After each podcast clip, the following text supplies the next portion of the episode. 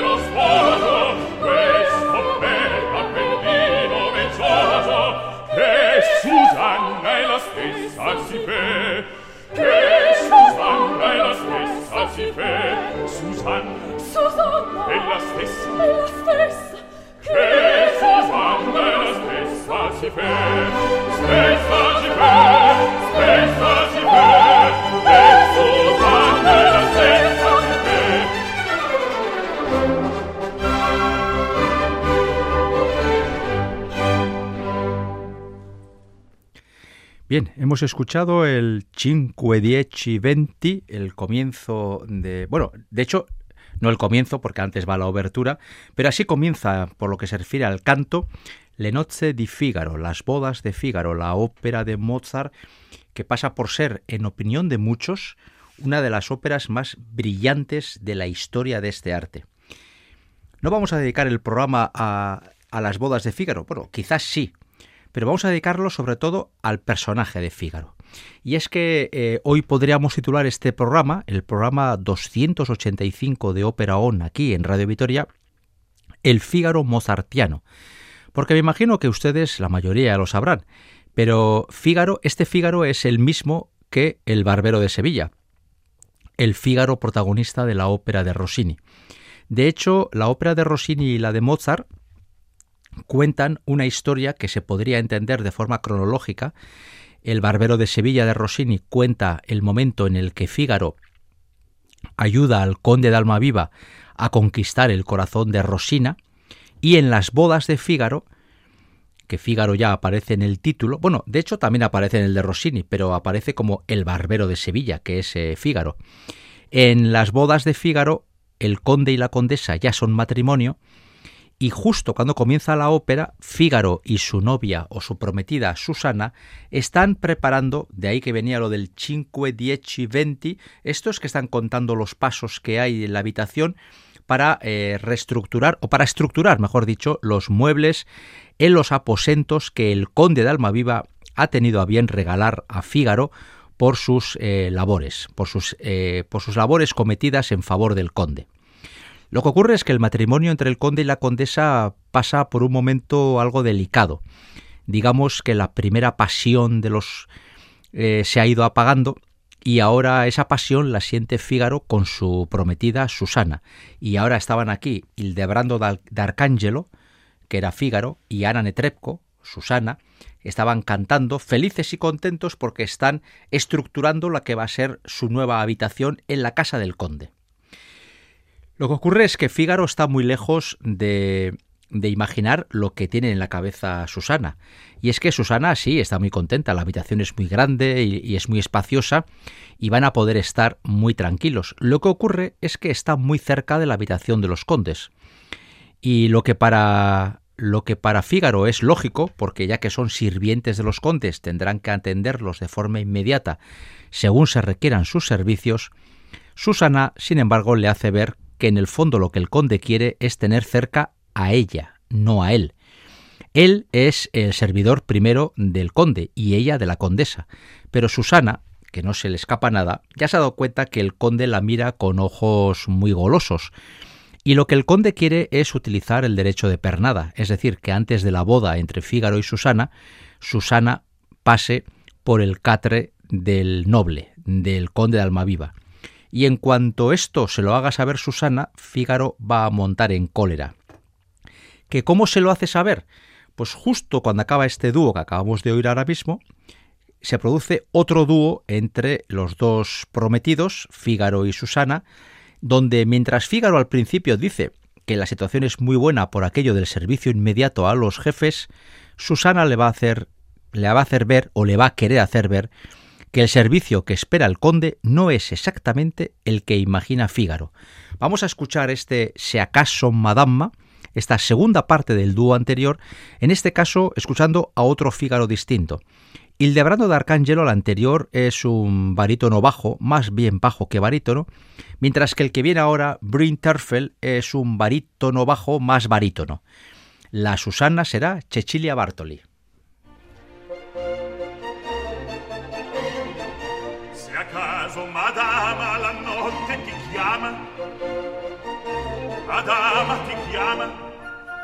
Din din.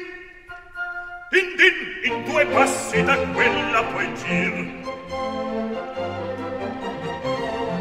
E poi l'occasione che vuolmi il padrone. Che vuolmi il padrone. Don don. Don don. In tre salti lo vado a servir. Così il caro il caro continuo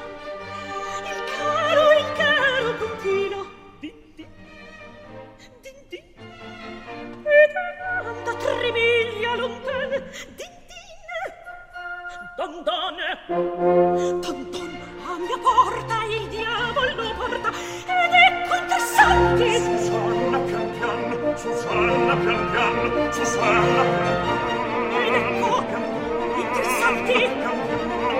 Interessante!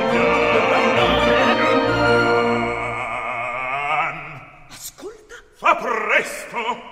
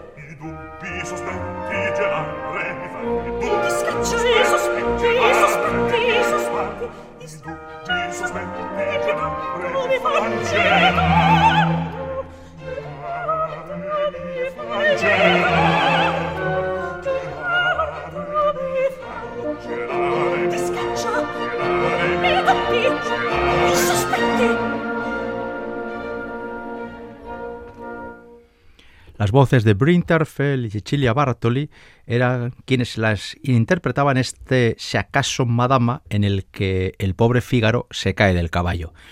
Ahora lo ve muy claro. El conde ha dispuesto eh, los aposentos de la pareja de futuro marido y mujer con la única intención de aprovecharse de su condición social como noble y eh, ser quien, eh, quien se acueste la primera vez con Susana antes del matrimonio. Eh, estamos en ese momento en el que se plantea lo más crudo de esta ópera, y es que en esta ópera, que algunos en su momento, en el siglo XVIII, calificaron de revolucionaria, lo que Beaumarchais planteaba en la novela originaria y Mozart plantea de una forma un poquito enrevesada quizás en esta ópera, es precisamente el tema de los derechos feudales.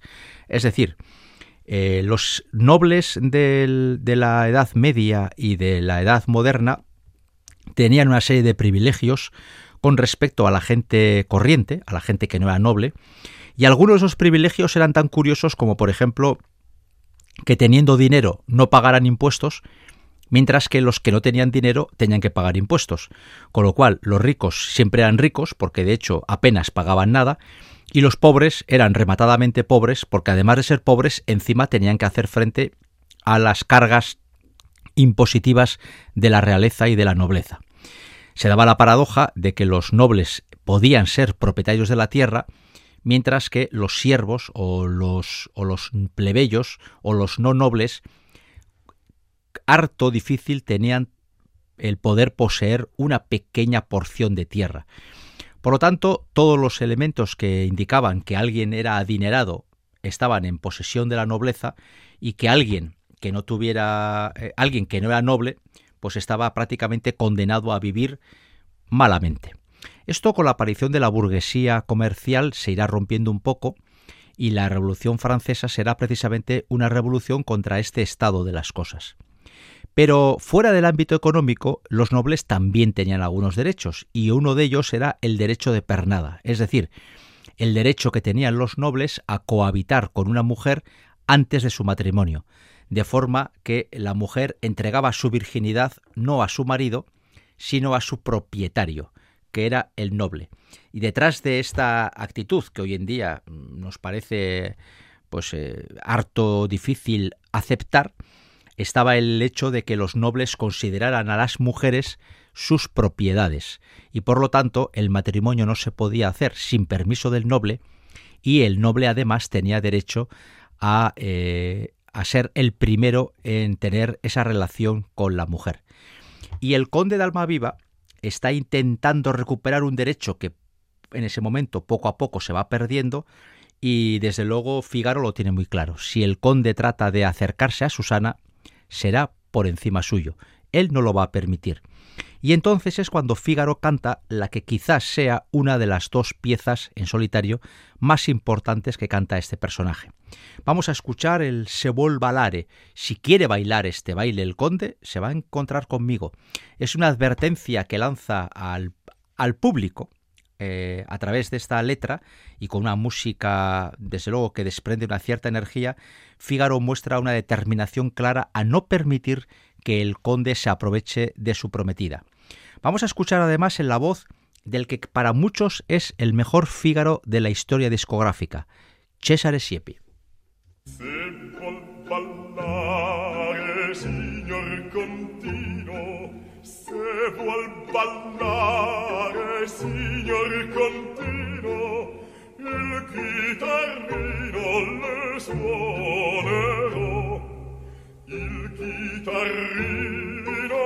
suonerò sì, le suonerò sì, le suonerò.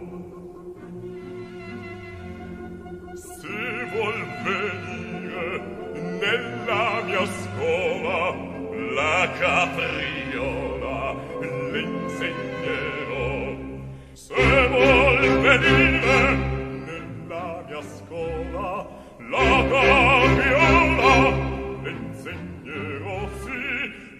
l'insegnerò, sì, l'insegnerò. Saprò, saprò, saprò, saprò, saprò, ma piano.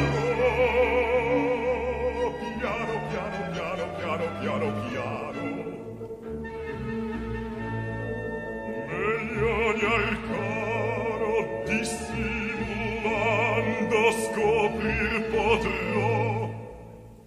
L'arca scremendo, l'arca dobrando, dico scherzando, tutte le c'è c'è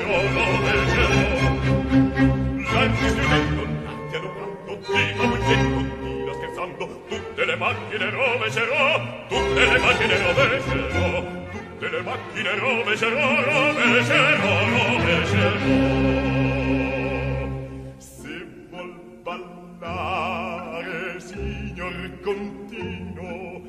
se vuol ballare signor contino il chitarrino le suonerò. Il chitarrino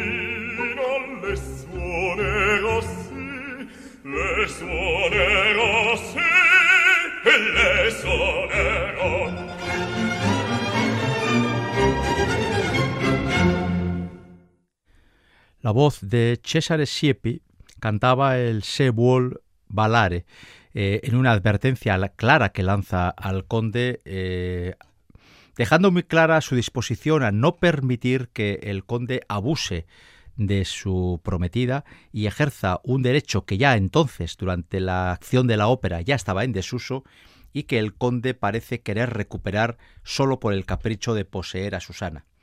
Hay que advertir, desde luego, y yo no voy a entrar en un ranking de si es el primero o el segundo o el tercero, pero es muy difícil encontrar un timbre más hermoso para cantar este papel de Fígaro que el de Cesare Siepi, un señor que prácticamente todo lo que hizo lo hizo muy bien. Y yo recuerdo cuando hicimos el programa dedicado a Don Giovanni, que también hablábamos del obispo, ¿no? de la idoneidad del timbre de Siepi para este papel, el del Don Giovanni, y el Fígaro se movería en una tesitura más o menos eh, parecida. Y la verdad es que, si se me permite hasta el, hasta el mal chiste, la voz de Siepi es casi hasta demasiado noble, demasiado digna para un plebeyo. Esto nos llevaría a hacer una pequeña reflexión sobre qué tipo de voz tiene que cantar el papel de Fígaro. Y esta a su mismo nos lleva a otra disquisición. Y es que Le Nozze di Fígaro, aunque Fígaro aparece en el título y parece obvio porque así lo he elegido yo, que puede ser considerado el protagonista de la ópera, lo cierto es que esta ópera descansa sobre cuatro cantantes, sobre cuatro personajes de forma muy clara, que son dos parejas. Por un lado, Fígaro y Susana, a Susana la hemos oído en los dos primeros cortes musicales, y por otro la otra pareja sobre la que tiene también gran importancia en el desarrollo de este drama sería el conde y la condesa. La condesa, por cierto, es la última que sale en escena, aparece al comienzo del acto segundo, pero los cuatro personajes tienen un protagonismo bastante equilibrado.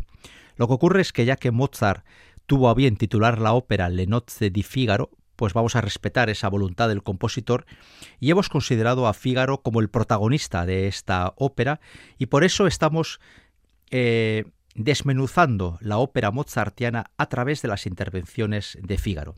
Decíamos, ¿qué tipo de voz es la más adecuada para cantar Fígaro? Pues Fígaro es un papel de esos que en el siglo XVIII era bastante corriente, se mueve entre lo que hoy se considera un barítono lírico y lo que sería un bajo cantante. Y de hecho, hoy vamos a escuchar siete fígaros distintos y entre los siete vamos a tener a barítonos líricos claros, vamos a tener a cantantes que hicieron su carrera como bajos y vamos a tener también barítonos bajos, cantantes de esos que se mueven entre dos mundos ahí en la frontera de ambos y que, bueno, los que hemos elegido creo que todos tienen la categoría suficiente para que podamos decir que han sido grandes cantantes que han hecho carreras internacionales de primera magnitud, pero sí nos sirve para ver que cantantes bastante distintos y con timbre bastante distinto han protagonizado Fígaro. Yo descubrí el papel de Fígaro a través de, una, de la grabación de Carlo Maria Giulini, donde Fígaro era Giuseppe Taddei, al que por cierto también descubrí a partir de esa grabación. Giuseppe Taddei me enseñó, entre otras cosas, cómo se hace un recitativo. Es decir, cómo se puede convertir en algo sumamente atractivo los recitativos previos a cualquier área, hoy oiremos quizá alguno, pero que son partes que si se hacen mal la gente desconecta porque se trata de recitar textos muy largos casi con una monodia, pero cuando alguien los hace muy bien, y Tadei en eso es un delineante perfecto, uno se da cuenta de que lo bien hecho es también muy hermoso de escuchar. Y yo aprendí con Tadei que un lírico puede ser un gran Fígaro y que además se puede hacer del recitado un, todo un espectáculo auditivo. Bien, hay que decir que la casa, del, la casa o el palacio del conde parece el, el, camarote de los hermanos Marx, porque allá pasan 60.000 cosas a la vez. Y entre otras cosas, mientras el conde no hace más que achuchar a Susana, eh, eh, Querubino está profunda, Querubino es el paje del, palacio, está profunda y platónicamente enamorado de la condesa y el conde por un lado es un crápula que se dedica a perseguir mujeres en palacio y por otro lado es extremadamente celoso de que nadie ponga la mirada sobre su esposa. Esas contradicciones que tenemos los hombres. Y en un momento dado eh, van a ocurrir una de circunstancias, aún seguimos en el acto primero de los cuatro que tiene la ópera, y va a ocurrir que eh, Querubino, eh, el paje asustado porque le tiene miedo al conde, y el conde, que va a ser pillado en una situación un poquito comprometida con Susana, van a acabar escondiéndose en el mismo sitio y el conde se va a enfadar un montón con Querubino, que se da cuenta que Querubino, el paje ese, tiene muchísimo peligro. Así que va a tomar una decisión. Él, como conde, va a castigar a su paje a que marche al ejército, eh, lo manda lejos, al mundo de las armas, para que así se le quite de la cabeza la tontería esa de que esté total, profunda e inabarcablemente enamorado de su esposa, la condesa. Querubino no sabe que no tiene nada que hacer con ella, pero ese amor que tiene pues es difícil de apagar. Así que le va a mandar al ejército y Fígaro, y así se cierra el acto primero, no va a perder la oportunidad de cachondearse del pobre paje, que está pues muy asustado por ir al ejército y por otro lado muy apenado por tener que alejarse del amor de su vida, que es la condesa. Y le canta lo de No pio andrai farfalone amoroso.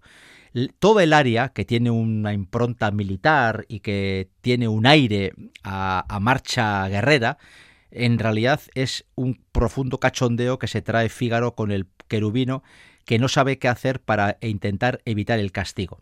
Vamos a escuchar la que es la escena más importante de Fígaro en toda la ópera y vamos a escuchar a un señor que hizo carrera como bajo cantante, Ruggero Raimondi.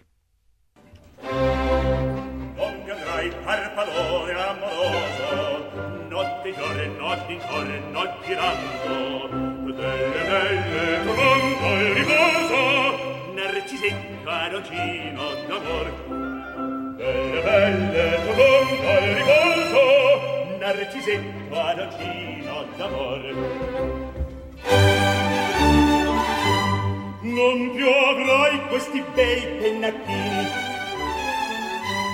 quelle cappello leggero galante, quella chioma, quell'aria brillante, di quel vermiglio d'onesto color, e quelle mie da me e non quei pennacchini e quel cappello e quella chioma e non più avrai farfalore amoroso e notte giorno d'intorno girando. Belle belle comando il riposo narcisetta rocino d'amor, delle belle bocca al vaso narcisetta era chiva d'amor triocco ieri bocca al bocco grammo stacchi stretto sacco stoppa il pollo oba fianco collo dritto muso bianco un gran casco un gran turbante e molto onore poco contante poco contante poco contante. Ed invece nel pandongo un amore già per pongo, per montagne e per valloni Con le nere soglioni Al concerto di tromboni Di bombarde e di cannoni Che le palle in tutti i toni All'orecchio fan fischione. E non più avrai Quei pennacchini E non più avrai Quel cappello E non più avrai e quella chioma che non mi avrai quell'aria brillante non caldrai farfallone amoroso e notte notti di giorno girando nelle belle tromba e riposo narcisella non ci lotta vol nelle belle tromba e riposo narcisella non ci lotta vol però vino alla vittoria alla gloria militar e la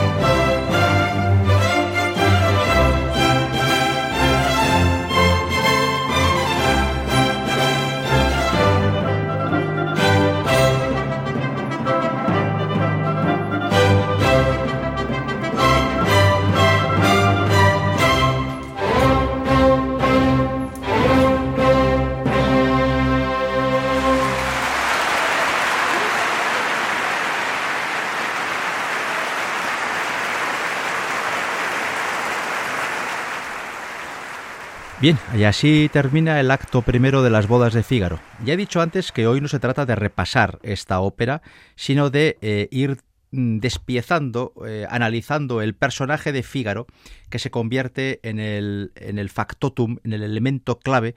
Ahora que digo factotum, me acuerdo del área del barbero de Sevilla, largo al factotum, cuando él se considera a sí mismo el elemento imprescindible en Sevilla para poder hacer cualquier cosa y aquí, en las bodas de Fígaro, sigue teniendo ese mismo papel, ¿no?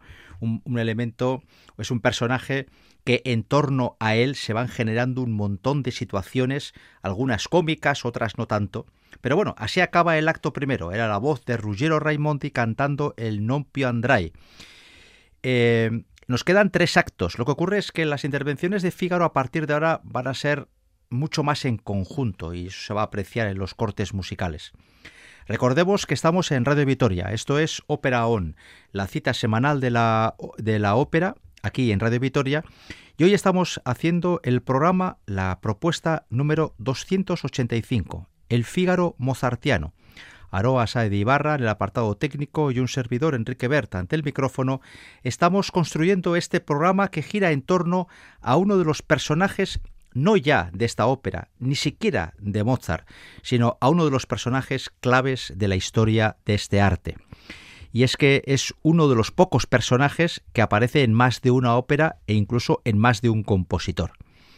Aquel Fígaro del Barbero de Sevilla, eh, que se presentaba con su largo alfactotum antes mencionado, era un auténtico caradura que se dedicaba a ayudarle al conde de Almaviva para entrar en la casa del doctor Bártolo, y este detalle lo cuento ahora y ahora entenderán por qué, y este doctor Bartolo, que estaba enamorado de Rosina, eh, siendo como era muchísimo más mayor que ella, pues la tenía casi secuestrada en la, en la convicción de que si la dejaba hacer una vida social normal, pues Rosina podría encontrar cualquier pretendiente joven. Y, y el doctor Bartolo, que en la ópera de Rosina aparece como un pobre hombre que al final, pues casi casi hasta da pena, pues va a verse derrotado por las argucias y por la inteligencia de Fígaro, que va a ser capaz de meter al conde Almaviva hasta la misma cocina y al final va a ocurrir lo inevitable, y es que el conde de Almaviva eh, conozca eh, o, o llegue a juntarse con Rosina y el pobre Bártolo no le va a quedar otra que aceptar ese matrimonio.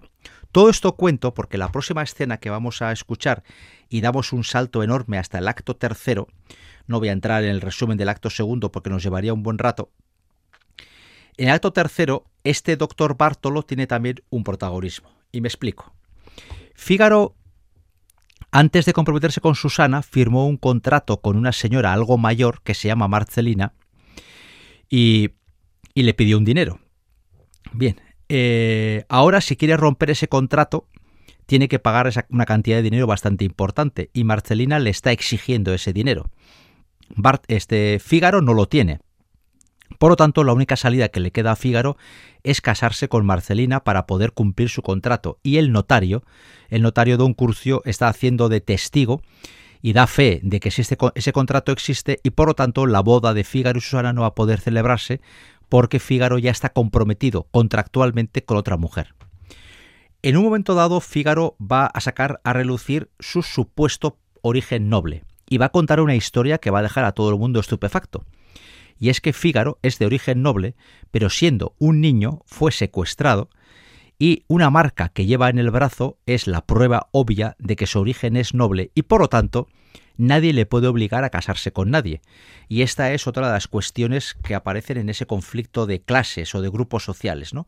Los nobles son libres de casarse con quien quieran, los hombres, no las mujeres, pero los plebeyos se casan casi siempre con, con, y cuando los nobles quieren.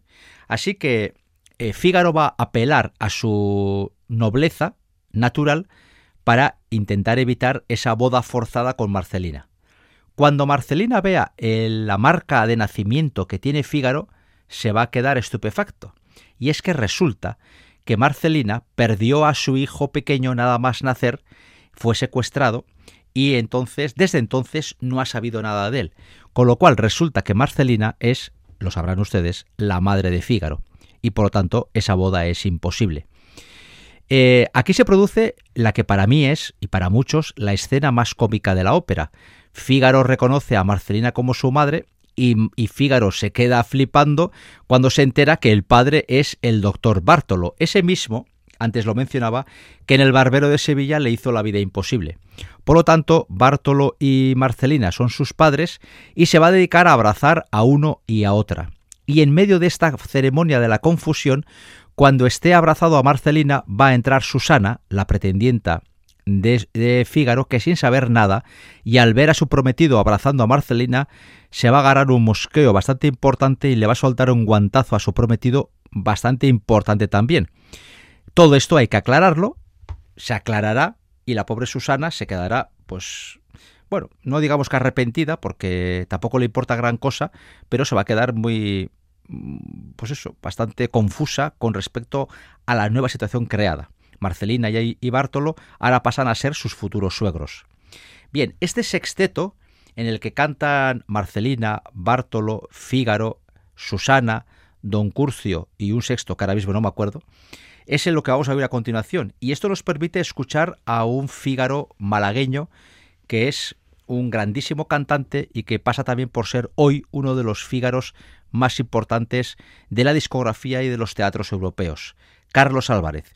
Este es el, sexteto en el, que Fígaro conoce a sus padres y toda la escena de confusión que se genera en torno a este hecho.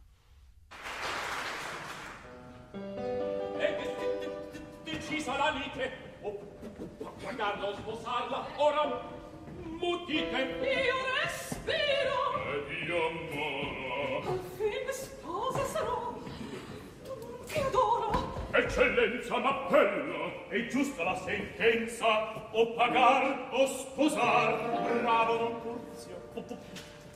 Bontà di sua eccellenza. Che superba sentenza. E che superba. Sian tutti vendicati. Io non la sposerò. La sposerai. O pagarla o sposarla. Lei t'ha prestato Due villaghetti puri son gentiluomo E senza l'assenso dei miei nobili parenti Dove sono? Chi sono? Lasciate ancor cercarli Dopo dieci anni io spero di trovarli Qualche bambin trovato No, perduto dottor Anzi rubato Come? Cosa? La prova Il Testimonio! L'overe gemme ricamati panni, che nei più teneri anni mi ritrovarò addosso ai masnadieri Sono gli indizi veri di mia nascita illustre. E soprattutto questo il mio braccio impresso geroglifico. Una spatola impressa al braccio destro. E a voi chi disse? Oddio, eh!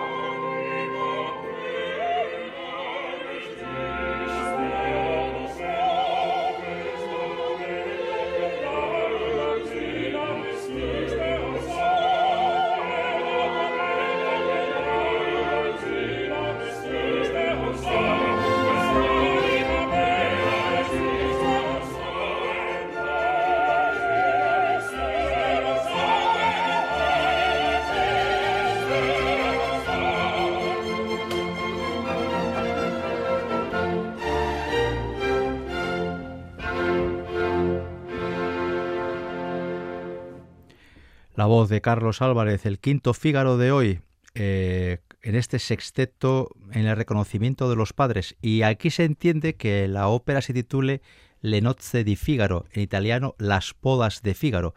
Porque una vez se acuerde ya, o se confirme más bien, la boda entre Fígaro y Susana, Marcelina y Bartolo también se van a casar y van a aprovechar la misma ceremonia para contraer matrimonio después de un montón de años de vaivienes sin que fueran capaces de concretar nada. Y producto de todo ese ir y venir será eh, Fígaro, que acabamos de escuchar, su verdadero nombre es Rafaelo. Pero bueno, para nosotros siempre será Fígaro. Eh, hay que decir que mientras ocurre todo esto, están ocurriendo otras muchas cosas. La pobre condesa consciente de que su marido es un crápula de mil demonios, eh, está intentando hacerle, algo, hacerle ver que su actitud no es la más correcta y está esperando o está montando una cita a escondidas para dar una lección. Eh, entre medios se cruzan muchas circunstancias y, y, de hecho todas estas circunstancias se van entrelazando durante la ópera y lo cierto es que en ocasiones es bastante complicada seguir la trama de esta ópera, ¿no?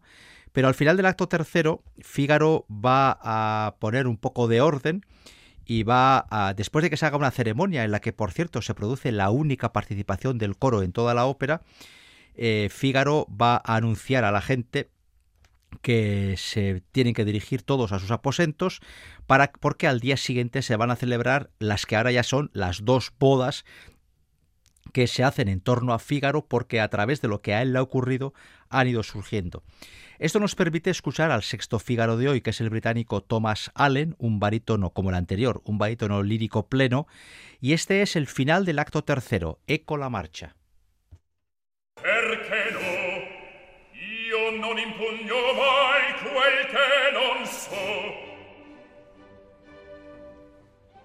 Ecco la marcia, andiamo ai vostri posti, o ai vostri posti. Susanna dammi il braccio. Ecco. Temerari. Oh, santa ghiaccio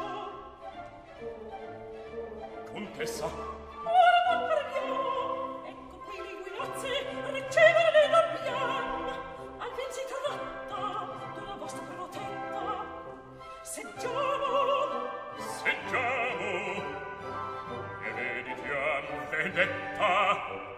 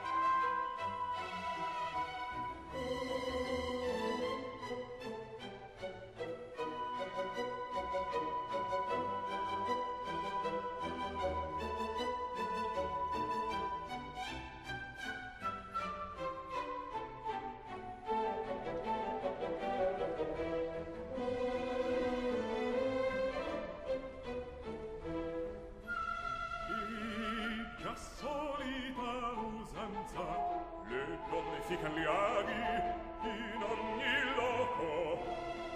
Ah ah, capisco il gioco, un biglietto amoroso che gli tiene al passar qualche galante. E la sentillato una pastilla, onde si punza il dito. Il narciso la cerca, oh che stordito!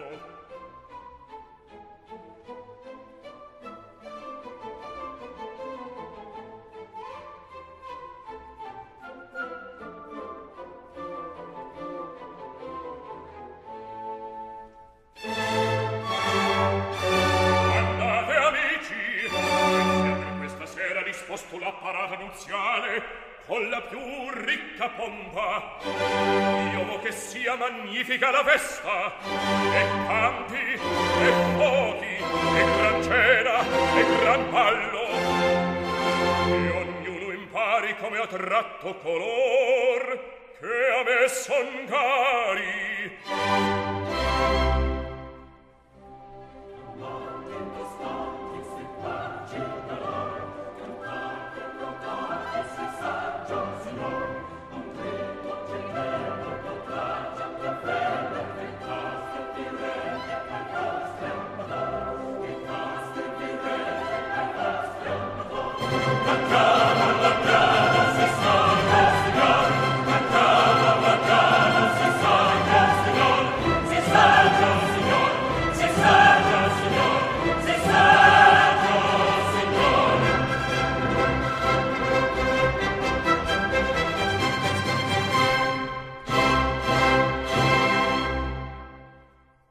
Así termina el acto tercero del Nozze di Fígaro y así eh, nos colocamos en el preámbulo del cuarto y último que va a tener lugar en los jardines exteriores de Palacio y donde se va a montar pues una tangana de mucho cuidado. Muy, de forma muy resumida, eh, el conde eh, no, no, va a cejar en su empeño por beneficiarse a la pobre Susana y Fígaro no lo va a hacer en su empeño de defender a su novia. Eh, Susana y la condesa no están quietas, cada una por su lado también están preparando una, un hecho que suponga una gran lección para el conde por motivo de su evidente infidelidad.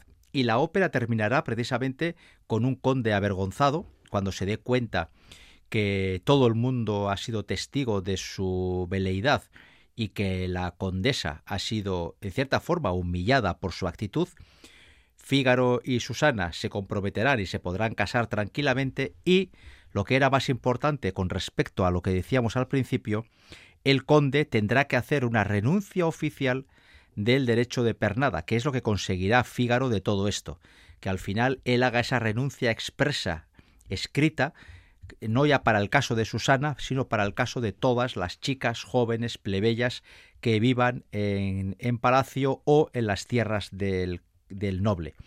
Por eso esta obra en su momento fue bastante escandalosa, porque ponía en solfa todos los privilegios de la nobleza, y Mozart en ese sentido pues eh, mete el dedo en la llaga.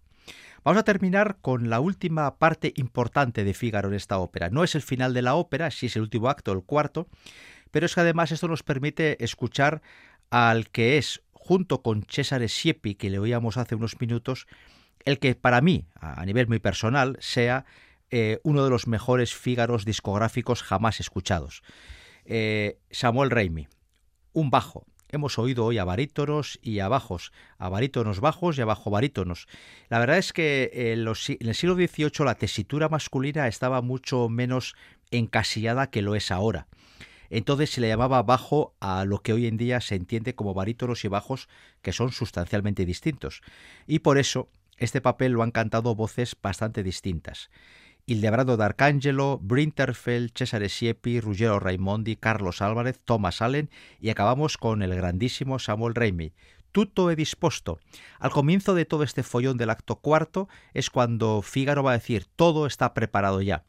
Él está buscando la defensa de Susana, la condesa la humillación del conde, el conde está buscando a Susana y poder beneficiársela, y Susana quiere, eh, quiere eh, mantener eh, pura su dignidad como mujer y como futura esposa.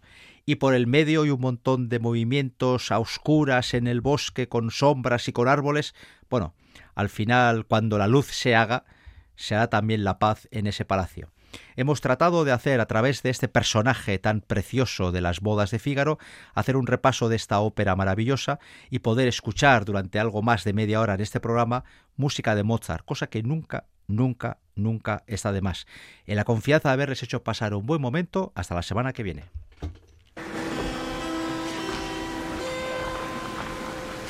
Tutto è disposto, l'ora dovrebbe vicina. io sento gente. Ed essa non è alcun.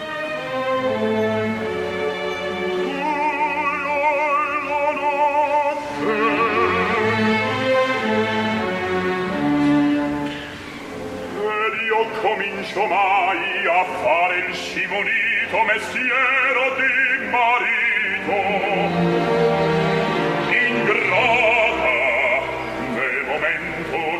mia cerimonia e godeva leggendo e nel federlo io rideva di me senza saperlo. Oh Susanna Susanna quanta pena mi costa quell'ingenua faccia con quegli occhi innocenti chi creduto l'avria ma che il pilar sia donna a donna